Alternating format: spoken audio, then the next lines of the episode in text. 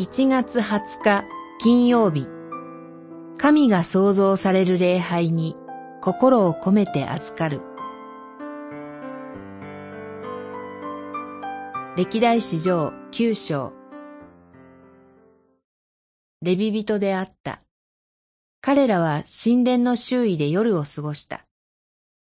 神殿を警備し、毎朝その扉を開くことが彼らの責任であった。九章、二十六節、二十七節。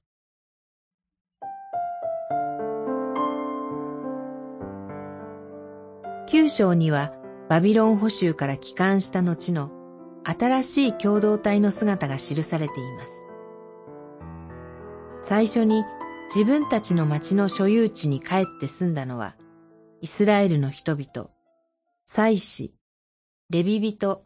神殿の使用人であったと記されています。最初にという言葉は、創世記冒頭のはじめにと同じですから、襟を正される思いがします。天地を創造された神が、バビロン捕囚後の世界に創造されるのは、新しい礼拝です。神礼拝を見失ったところに、国が滅んだ原因がありましたから、最初にやり直すべきは、神を真心から礼拝することでした。そのための役割を果たす人たちが、最初にエルサレムへの帰還を許されていきます。礼拝に心を込めるということは、御言葉を、祈りを、賛美を整えることにとどまりません。その前の備えが大切です。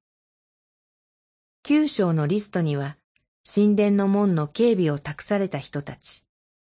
礼拝で用いる細具や麦粉、ぶどう酒、オリーブ油、香料の責任を持った人たち、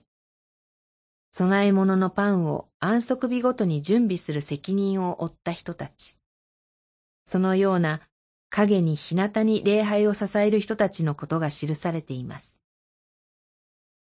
礼拝を礼拝たらしめる一つ一つのことをおろそかにせず、心を込めていくこと。